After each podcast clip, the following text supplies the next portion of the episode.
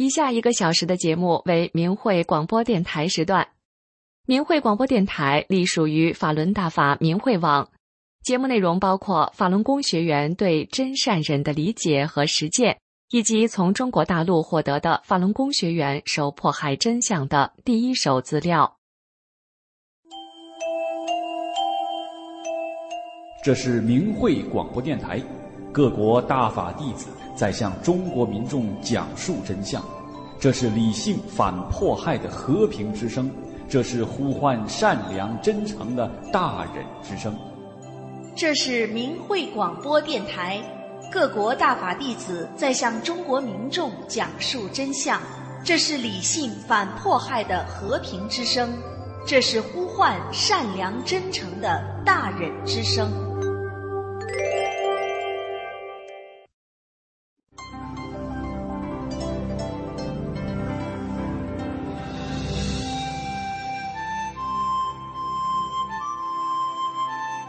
人心生一念，天地尽皆知。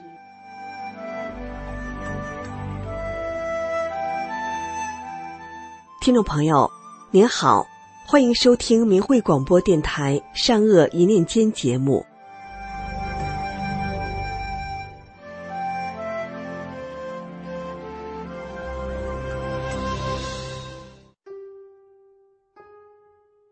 我是个农村妇女，我和家人都非常感恩大法师父的慈悲苦度，把我从濒临死亡的边缘上救了回来，把我的家庭从濒临破裂的状态变成其乐融融的幸福之家。亲友们和邻里都见证了法轮大法的神奇，都相信大法好。我来说说亲朋好友们受益于大法的故事，见证大法救人的神迹。我邻居一位阿姨长得很漂亮，五十岁的时候突然嘴巴歪了一半，歪到一边去，说话时流口水，发音不准，吃饭时饭很容易就掉到地上。怎么治都治不了。他知道法轮功的神奇，找到我，和我们一起学法练功。练功的时候，歪的一边脸和嘴巴发热发麻，然后一点一点的正回来。两个月后，完全恢复正常，连带身体其他疾病也没了。全家人都见证了大法的神奇。见到妈妈恢复了昔日的漂亮，小女儿也走入大法修炼。我叔父七十岁的时候生病住到医院，医生检查说是全身器官衰竭，他一点东西也吃不下，只能靠输液维持生命。医生让他回家，家人请医生给开些药回家吃，医生不敢开。说病人是危重病人，开药方责任太大，不敢开。家人只好把叔父接回家，就等着做后事。我跟他讲法轮功真相，叔父和婶子受中共毒害，不敢听，让我别讲。我对他们说，我以前病成那样，学法轮功很快就好的事情，你们还记得吗？他们说记得，我又说村里歪嘴婶的嘴巴练功练好的事，你们知不知道？他们都说知道。经我这么一说，两人才同意我讲真相。讲完真相，我教叔父念九字真言。我说：“叔啊，您只要诚心敬念法轮大法好，真善人好，九字真言，就一定会有效果的。”我又把真相护身符送给他们。第三天，我到叔父家去看他，婶子兴奋地说：“你叔这两天能吃得下了。”过了不久，我再去看他，他已经每顿能吃一碗饭和一碗汤了。一个多月后，我在路上碰见叔父，他正骑着自行车。我刚开始没有注意到他，是他先叫了我的名字，我吓了一跳。叔父变成红光满面、身强力壮的样子。又过了几个月，我再次碰见叔父，他正扛着锄头要到田里去种地呢。我为叔父有缘受益于大法，起死回生，生命得到延续而高兴。我的大外孙女在三岁的时候，有一次快过年了，突然发高烧，看了医生，吃了药也没效果，两天两夜一口饭也吃不下，一滴水也喝不下，白天不睡觉，夜里也不睡觉，不断哭闹。全家人都很担心。我去看他的时候，一看孩子整个人都失形失神了。于是我叫女儿带着孩子回娘家来住几天。我抱着外孙女，跪在师傅的法像前，求师傅救救孩子。我和女儿在他身边念着九字真言，又放了师傅的讲法录音给他听。听着听着。孩子安详的睡了，第二天早上醒来，烧退下去了，能吃饭喝水，人也精神起来了。下午就高高兴兴的回家过年去了。亲家母全家都非常开心，见证了大法的神奇与超常。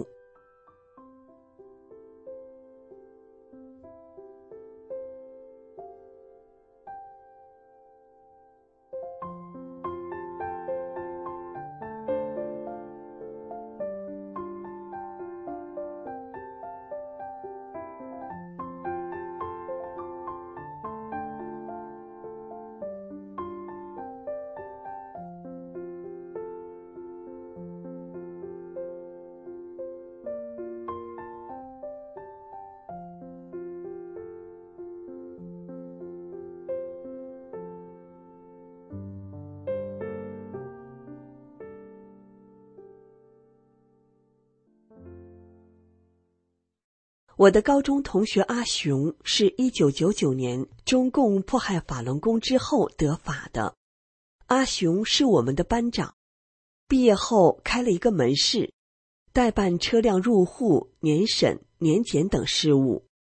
在中共的统治下，什么都讲关系，特别是车管所、交通、交警这些部门非常腐败，没有熟人，你办个证非常困难。有了关系，办什么都很容易；花了钱，很多事都可以特事特办。阿雄为了跟车管所这些部门搞好关系，经常陪着车管所的领导喝酒吃饭，混迹于色情场所，结果染上了性病。四十岁左右就得了多种严重的疾病，每个月都要换一次血。整个人看起来面色发青，皮包着骨，非常吓人。到医院动了手术，医生说这是最后一次手术，那意思是说，病已经没办法治好了，将没有再动一次手术的机会了。二零零一年初，阿雄的亲戚向他推荐了法轮大法，阿雄看了转法轮之后。整个人生观都发生了改变，思想境界提升了，对自己以前的糊涂行为非常后悔，明白了做人的真正意义，从此走入了大法修炼。修炼后的阿雄身体变化非常快，无病一身轻。他逢人就讲法轮功的真相，用自己的亲身体会现身说法的讲。知道我也修炼大法后，阿雄找到我说：“我们两人都是修炼了大法、重获新生的活生生的例子，正好利用我们的亲身体会正是大法。”就这样，他组织了一次全年级范围的同学会，来了将近一百人，还请来了白发苍苍的当年的老师。阿雄当着所有同学和老师的面，讲了他是如何修炼了法轮大法，身心发生巨变、重获新生的故事。随后，我也讲了我修炼了法轮大法、起死回生的体会，并郑重的向同学们和老师们推荐法轮大法好。一百多人静静的听着，全场鸦雀无声。在中共迫害法轮功最疯狂的时候，大家都非常震惊，很多人开始反思这场迫害。我谈的这些都是我真真切切的亲身体会。我想告诉世人的是，法轮大法好，法轮大法是正法，是千载难逢的佛法。愿您能听明白大法弟子讲的真相，愿您能远离中共邪党，得到大法的保护。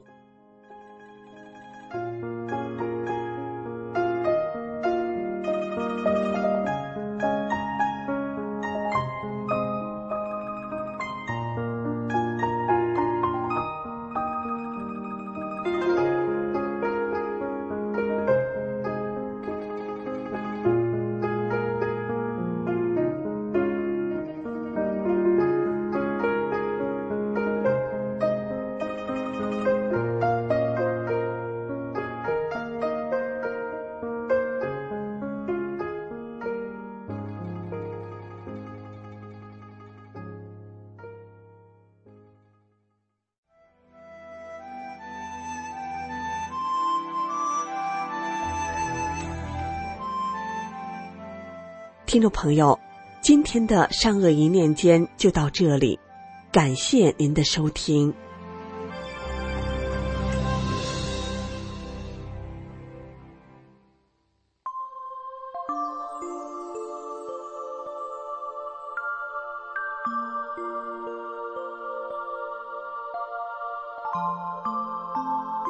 身心净化，道德升华。现在是明慧广播电台的修炼故事节目。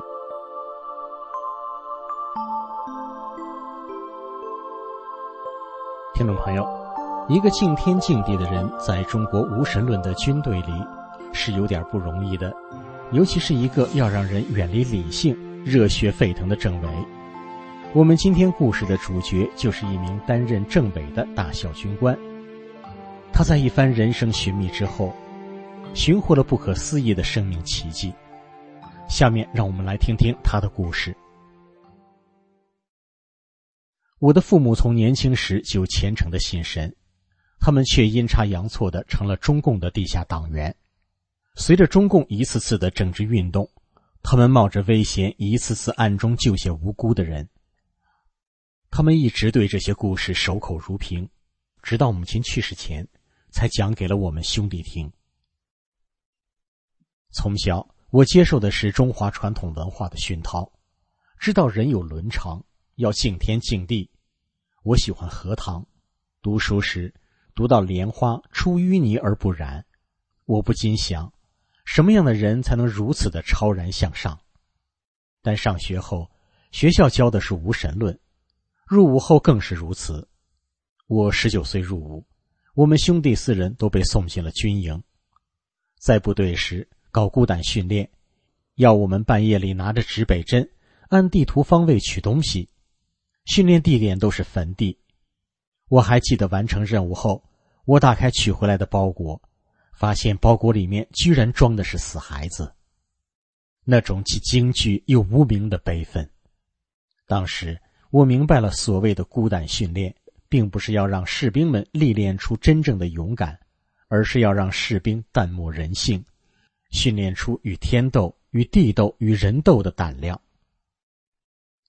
后来，在领导干部老中青三结合的政策下，我不到三十岁就成了政委。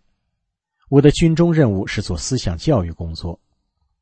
我的任务是要让人远离理性，热血沸腾。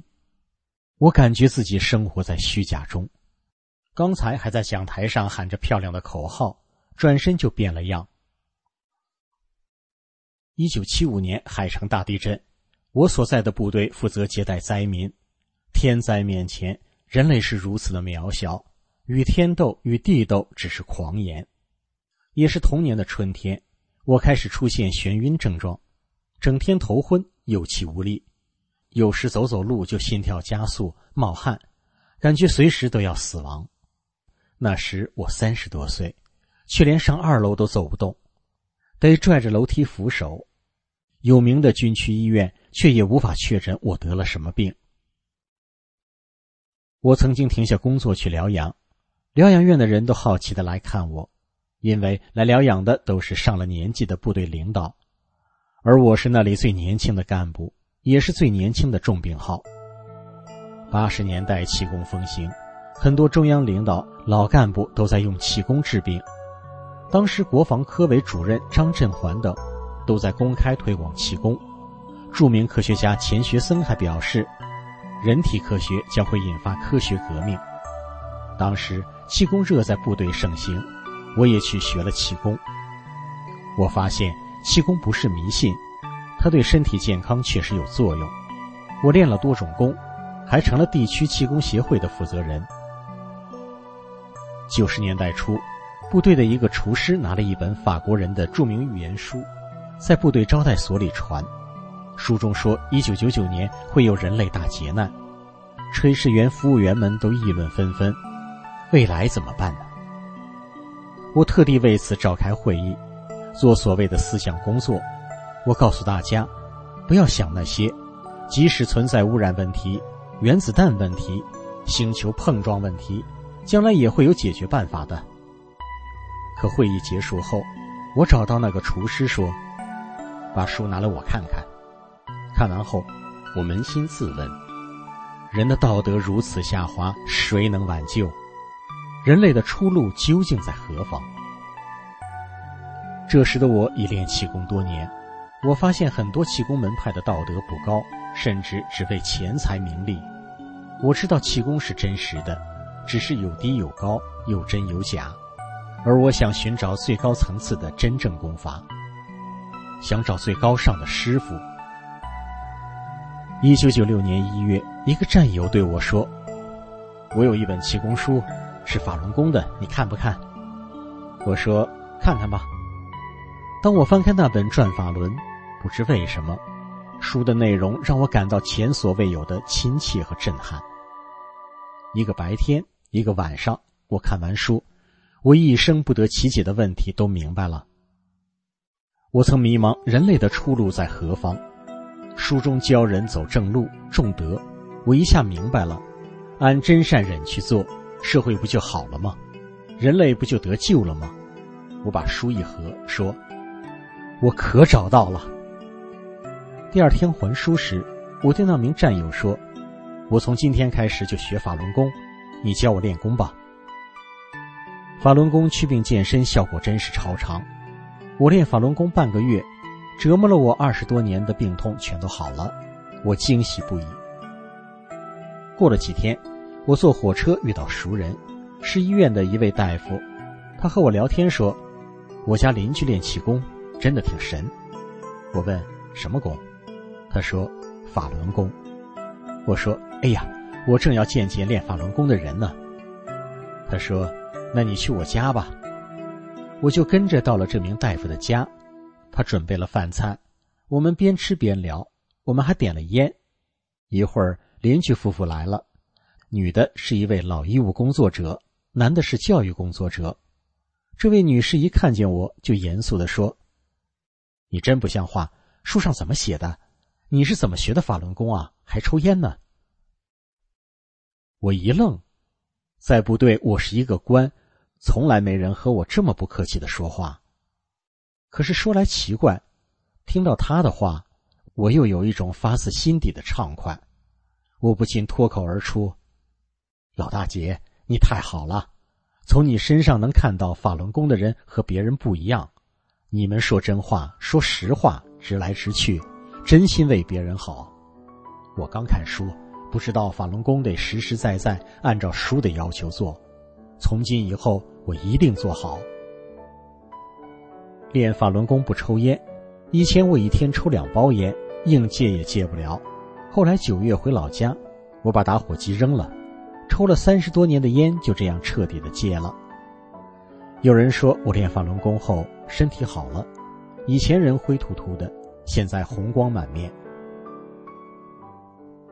从我学法轮功开始，我再没吃过一片药，算起来至少为国家节省了几十万元的医药费。我开始实实在在按照书的要求做，不贪不占不走后门。我的下属说：“我们的政委正直正派，真不简单。”一次，部队书记安排职务时，为安排谁去人大、谁去政协为难，我对他说：“不要为了这事难心。”我不挑职务，不计较地位，安排我去哪都行。部队书记感谢地说：“你太好了，有时间咱们切磋切磋。”我以前就跟书记介绍过法轮功，他这么说，是想要更了解法轮功呢。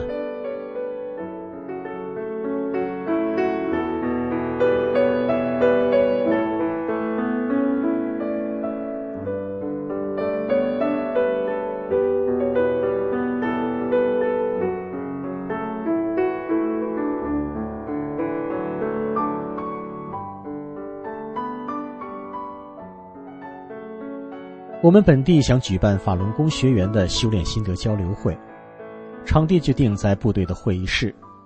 当时我们部长支持的说：“法轮功用随便用。”交流会上，大家讲述了修炼后的亲身经历，有绝症痊愈、浪子回头、婆媳和好等等，一个个真实的故事感人落泪。在会场，我听见有人感慨的说。练法轮功，身体好，道德好。原来是地区政协主席和人大领导，他们也在现场听了法轮功学员的发言。那句“练法轮功，身体好，道德好”就是他们说的。一九九九年七月，中共正式发动对法轮功的迫害运动。法轮功的真善人和中共的假恶斗，两者间该选择什么？我没有犹豫。在周遭铺天盖地的压力下，我想了许多。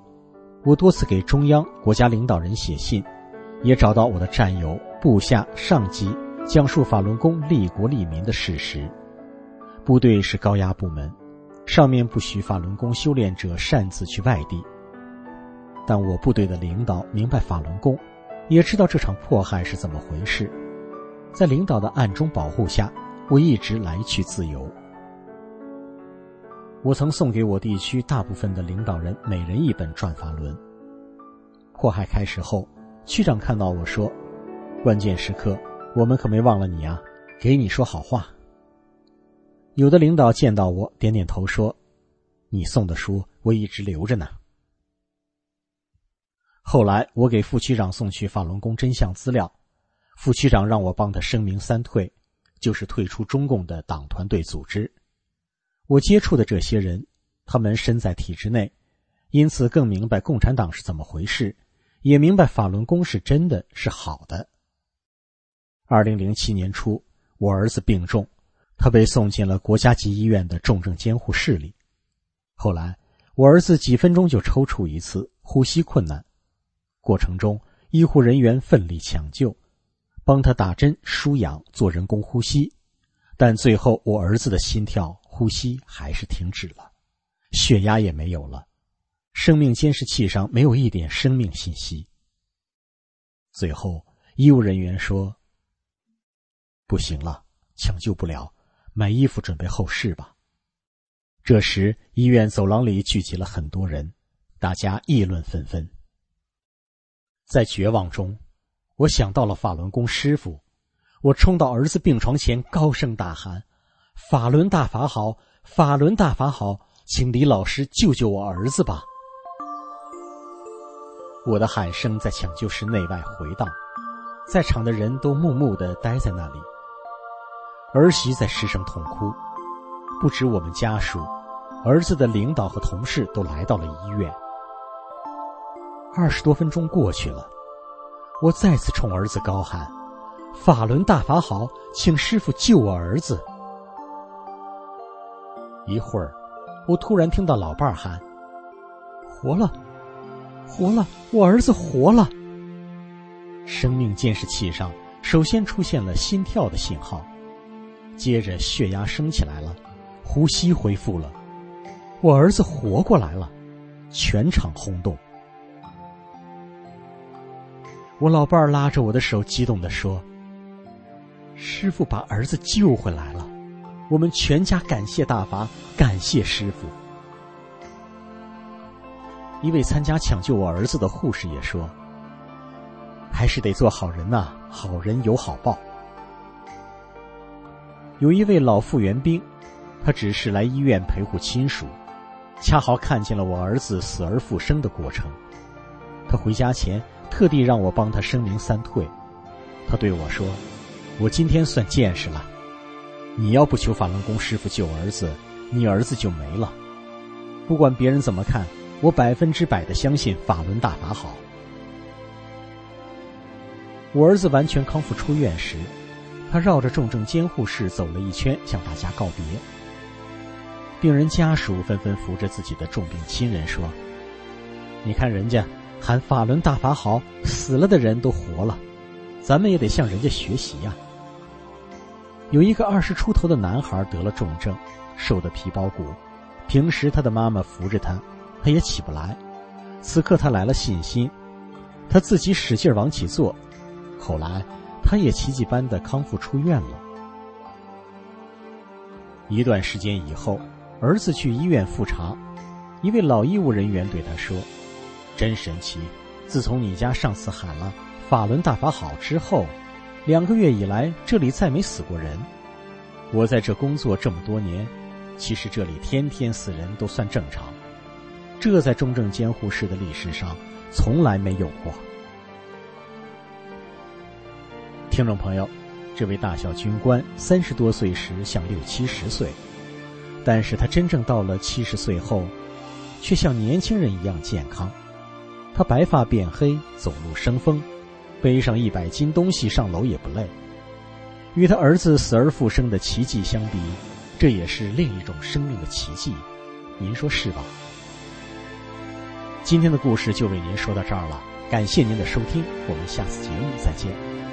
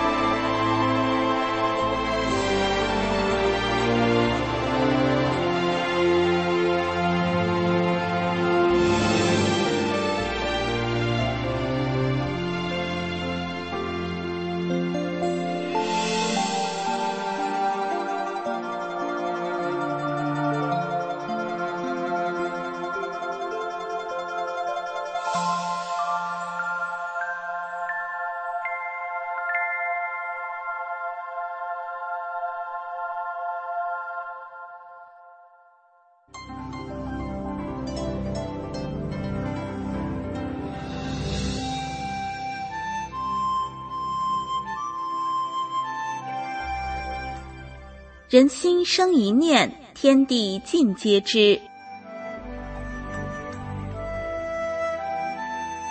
听众朋友您好，欢迎收听明慧广播《善恶一念间》节目。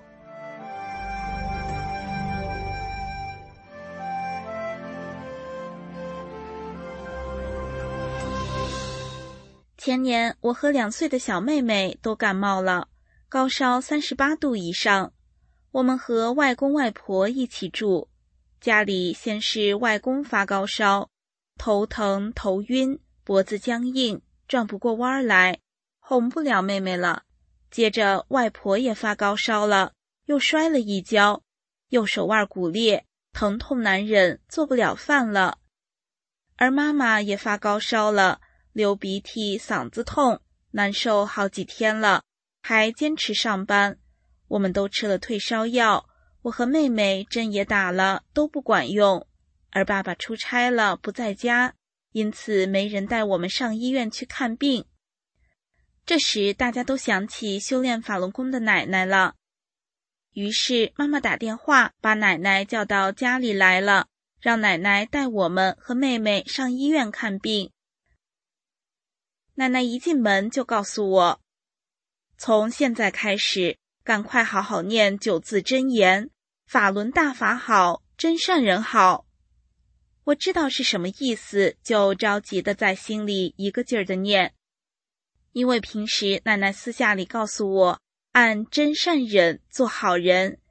出去玩的时候，奶奶总是让我对着花草树木、高山大海念九字真言，说万事万物都有生命，都有灵性。奶奶抱着正在哭闹的妹妹，在地上走来走去，边走边在妹妹耳旁小声念着九字真言。慢慢，妹妹不哭了。外婆告诉奶奶说：“这几天我的血糖又高了，全家都感冒了，针也打了，药也吃了，两个孩子高烧就是退不下来。孩子爸爸出差又不在家，所以把您叫来，和孩子妈一起到医院看看病。”上医院的路上，奶奶一直问我念没念九字真言，我点点头。奶奶抱着妹妹。脸贴着他的耳朵，小声的念着九字真言。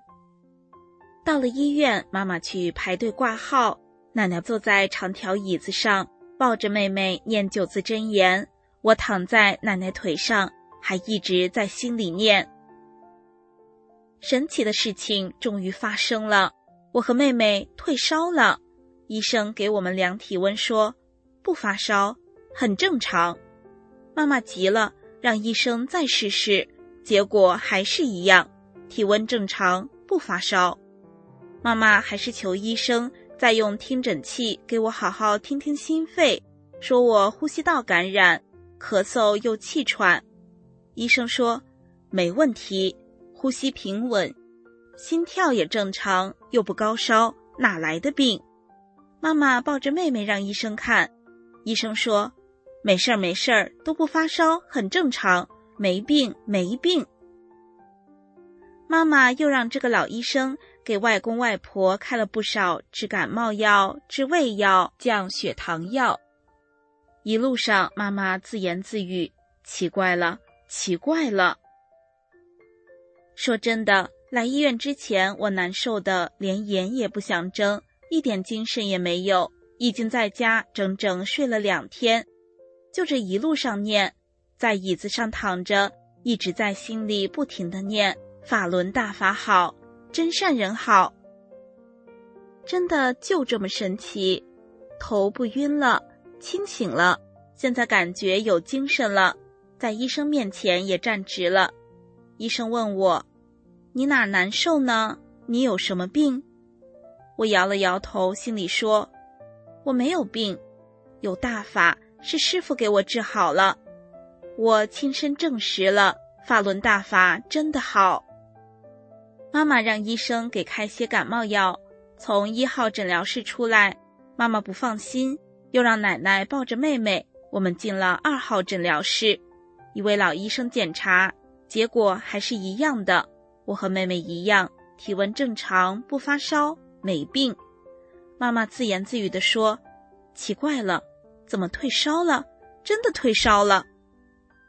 妈妈还是开了一大包药，因为我外公外婆还在家病着呢。我们离开医院回了家，妈妈一边和外公外婆说我们看病的情况，一边用体温计又给我和妹妹量体温，结果是一样的正常。他们都不相信这就是事实，还是言不由衷的说：“怎么搞的？难道量错了？”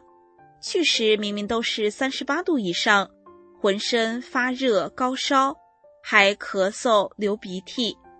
医生说没病，正常。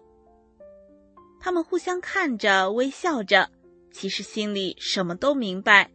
这就是法轮大法好，真善人好，这九字真言所展现出的神奇啊！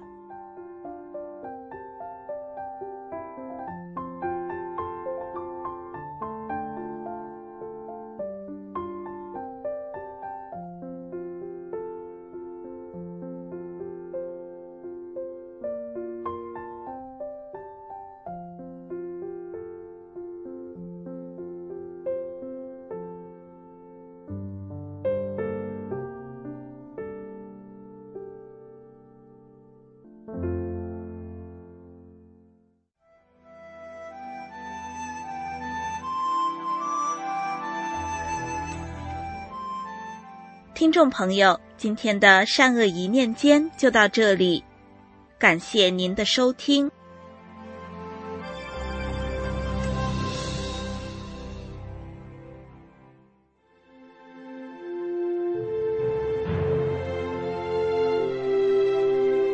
请听明慧广播电台时事评论。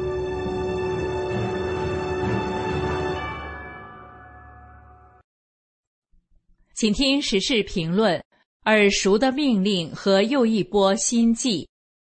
文章发表于明慧网，二零二四年一月二十日。二零二三年年末，中国疫情再一次引起外界的关注。尽管中共对外宣称支原体等等各种名义的肺炎，然而中国的民众在社交媒体上几乎是众口一词，认为是又一波新冠肺炎疫情。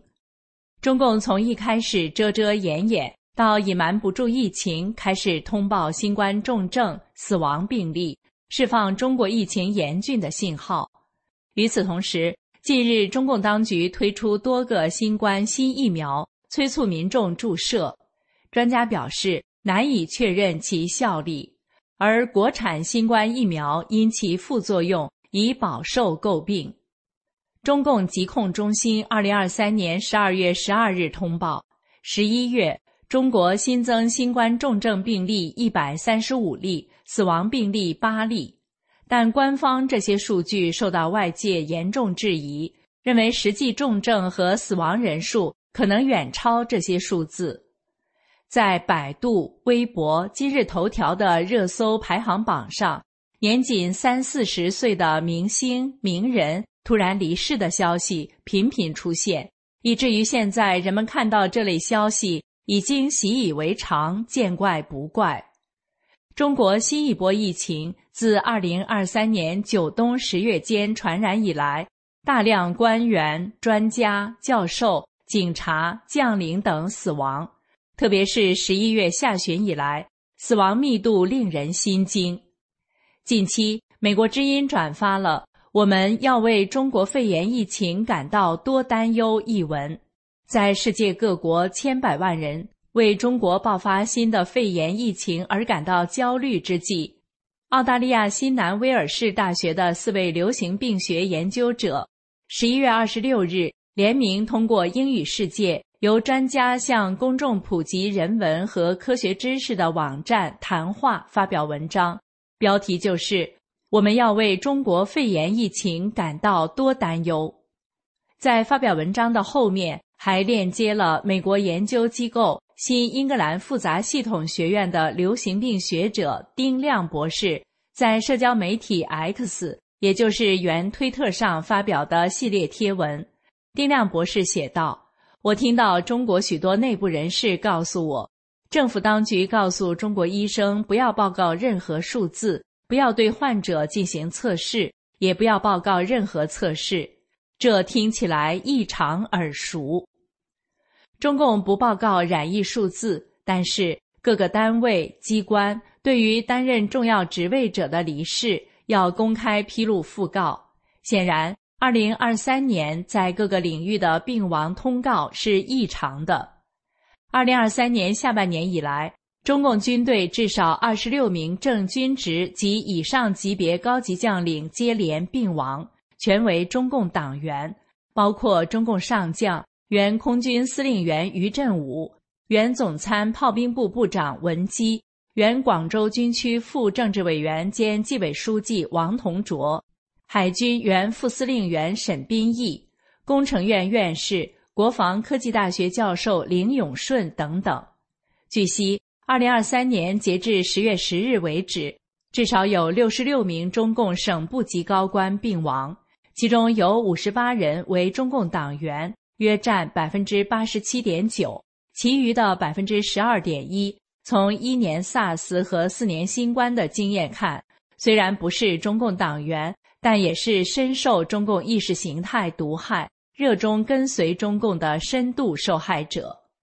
仅十月、十一月，至少有十二名中国科学院和中国工程院院士接连离世，十一名青壮年警察突发疾病密集病亡，他们中多为中共党员。如此密集的死亡，不得不让人去深思一点，那就是瘟疫有眼，中共迫害好人遭恶报。为什么看上去本来要退出的疫情，又一次让人心悸？我们不妨站在天人感应的角度去简单分析一下，与疫情天灾对应的人事到底是什么？天人感应说。是汉代大儒董仲舒提出的。汉武帝曾问董仲舒：“灾异之变何源而起？”董仲舒以天人感应说回答：“刑罚不忠，则生邪气；邪气积于下，怨恶蓄于上，上下不和，则阴阳谬利而妖孽生矣。此灾异所源而起也。”董仲舒认为，刑罚不忠是导致灾异的根本原因。那么，打着依法治国、自由民主口号的中共治下，民众生活在怎样的环境下呢？近期，据美国权威杂志《外交政策》网站刊发的文章，中共监控新目标达上千万。该文指出，中共通过公安部与科技企业的合作。将所谓的重点人口详细信息收集在重点人口控制数据库中。这些被重点监控的群体包括法轮功修炼者、异议人士、上访者、媒体记者等。中共还对这些监控进行实时共享，以打压民众。人权观察二零一七年表示，中国警方无需获得任何形式的法院命令即可进行监视。或提供证据证明他们所收集的数据的人与犯罪活动有关联或参与其中，警察局无需向任何其他政府机构报告监视活动或公开披露此资讯。据明慧网报道，中共长期以来一直在探索基于大数据分析和云端运算的技术，来追踪、监控和限制法轮功学员的个人自由。不仅仅是在汽车、脚踏车、手机，甚至法轮功学员的口袋里安装了电子全球定位和追踪装置。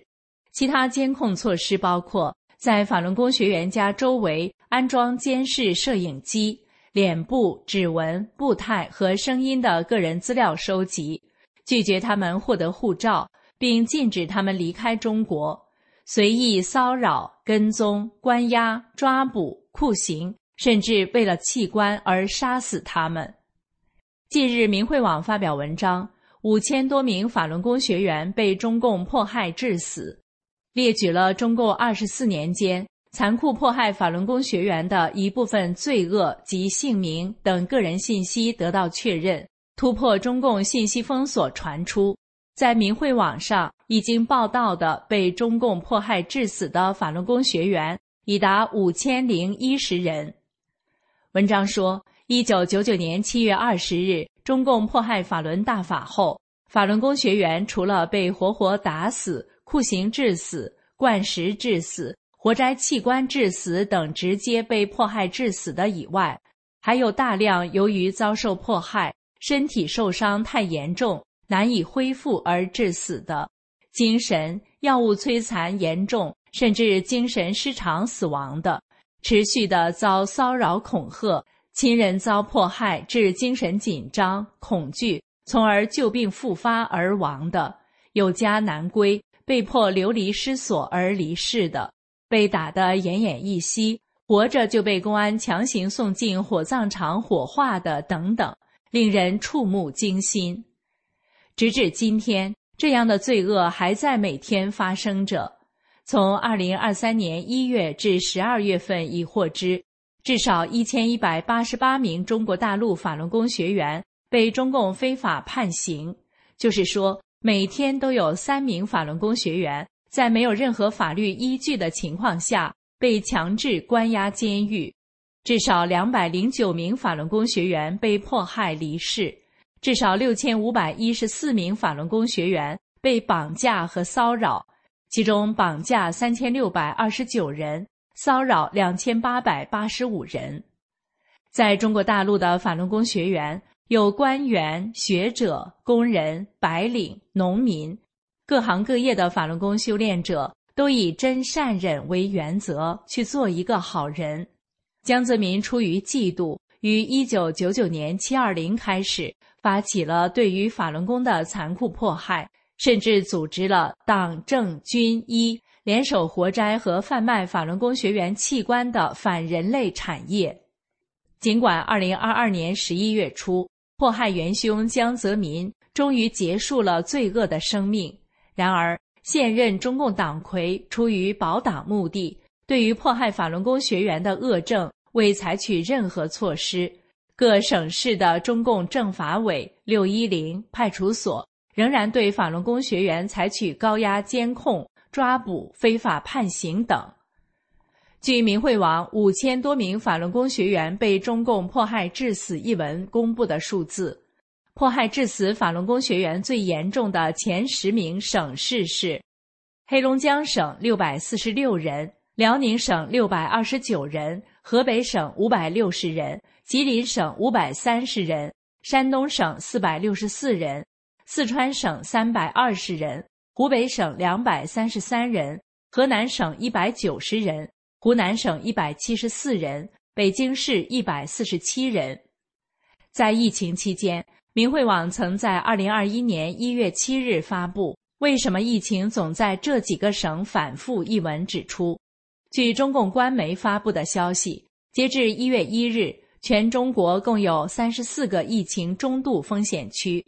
虽然云南、新疆等地出现疫情，然而大部分时间。瘟疫是出现在东北三省、山东及北京反复出现。调查显示，一九九九年至二零一三年十四年中，黑龙江、河北、辽宁、吉林、山东、四川、湖北、湖南、河南、北京是省级直辖市六一零迫害法轮功学员最猖獗的十个地区，其中被迫害致死法轮功学员人数。黑龙江省最多，排第一；河北省排第二，辽宁排第三。从民慧网调查的结果看，疫情较重且反复不断的地区与迫害法轮功学员最严重的地区基本吻合。这是偶然的吗？从天人感应的古老智慧中，我们是否可以感受到善恶有报的真实不虚呢？结语。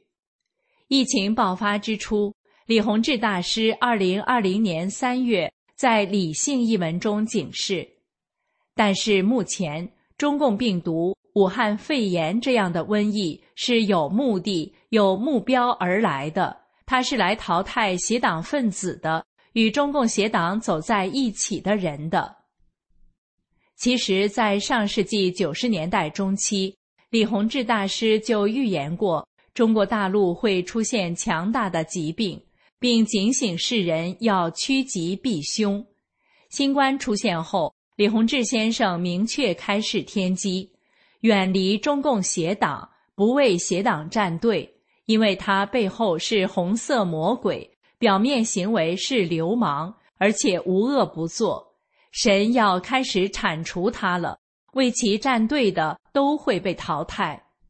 李洪志先生明示世人如何在这场瘟疫中趋吉避凶，人应该向神真心的忏悔自己哪里不好，希望给机会改过，这才是办法，这才是灵丹妙药。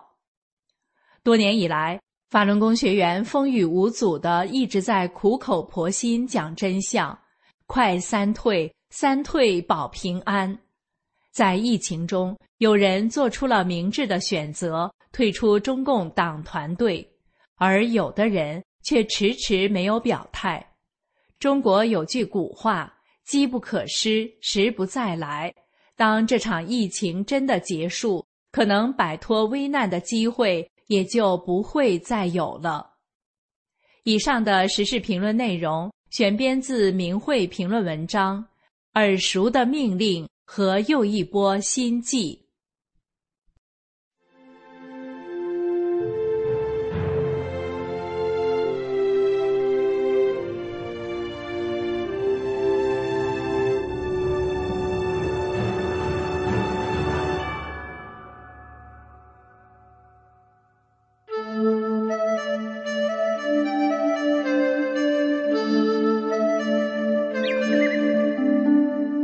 众朋友，大家好，欢迎您收听明慧广播神传文化节目。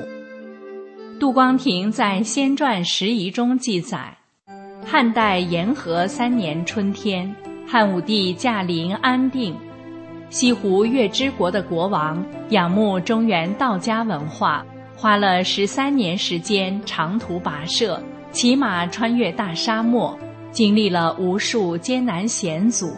寻得反生香和避除各种妖魔鬼怪的猛兽这两件宝物，月之国王派使者向汉武帝进献这两件宝物。汉武帝认为反生香不是真品，就交给了外库，而将猛兽送到上林苑去了。上林苑的老虎见到猛兽，都吓得聚在一起不敢动。第二天，使者和猛兽都不见了。到了始元元年时，京城大闹瘟疫，病死的人有一半多。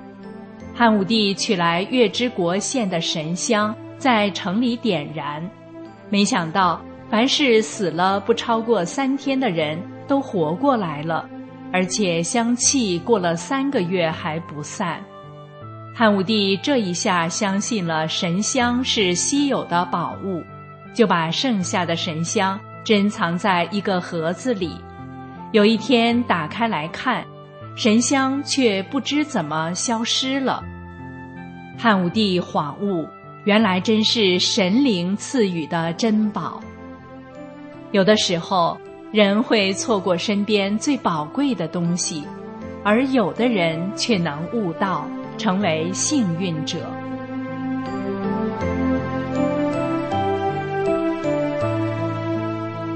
一场特殊的拍卖。从前有一个人节衣缩食，购买自己喜欢的画作，收藏了许多名家画作。有一年，这个国家卷入了一场战争。他唯一的儿子参军去了，没多久，这位父亲收到了儿子在战场上牺牲的消息。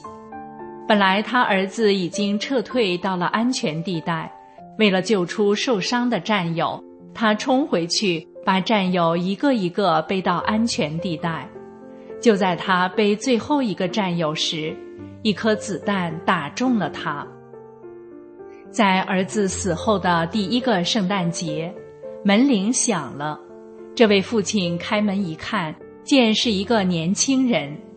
年轻人对这位父亲说：“先生，也许您不认识我，我就是您儿子牺牲时背着的那个伤兵。”年轻人红着眼圈说：“我很穷，没有什么值钱的东西。我记得您儿子说过。”您爱好艺术，虽然我不是艺术家，但为了感谢您儿子对我的救命之恩，我为他画了一幅肖像，希望您收下。这位父亲接过包裹，一层一层打开，把年轻人画的肖像捧在手里，取下了壁炉前的名画，挂上了儿子的肖像。父亲泪流满面地对年轻人说：“孩子，这会是我最珍贵的收藏。对我来说，它比我以往任何一件藏品都值钱。”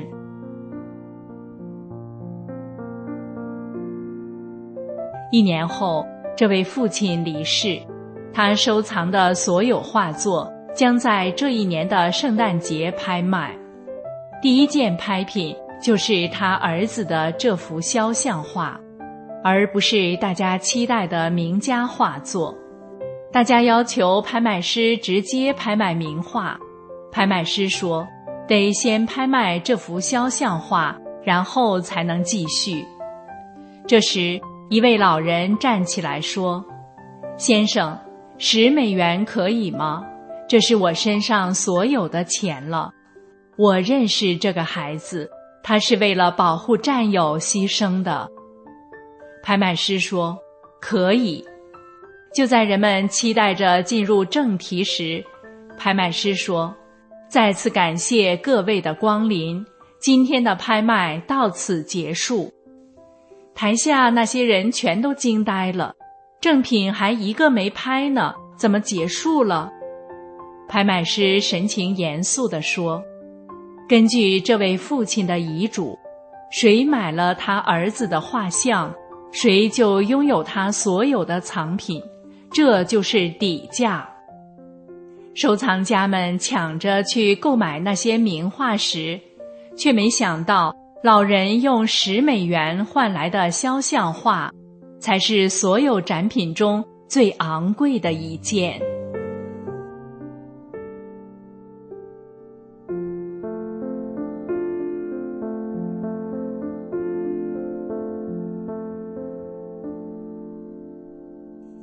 听众朋友，感谢您收听我们今天的节目，下次时间再会。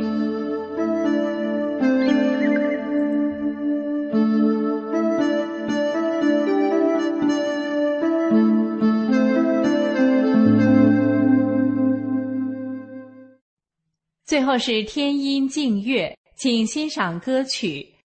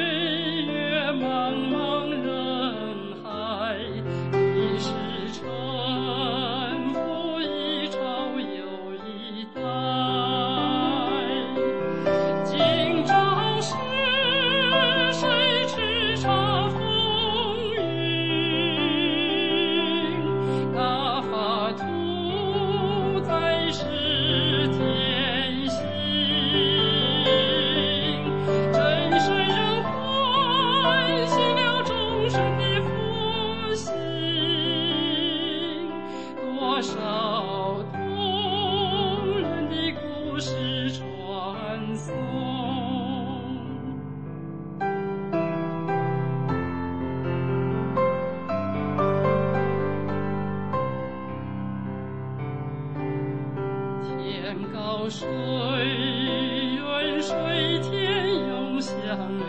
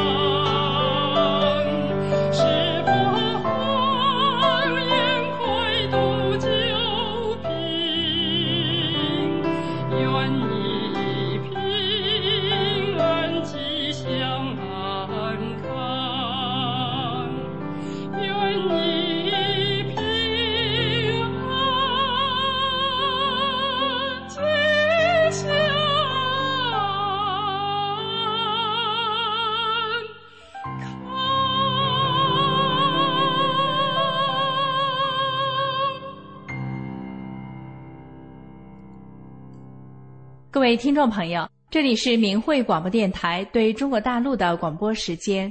我们的收听时段是北京时间每天下午五点到六点。更多节目可以通过破网软件到明慧电台网站收听，网址是 mhradio 点 org。今天的节目就为您播送到这里，感谢您的收听，我们明天同一时间再会。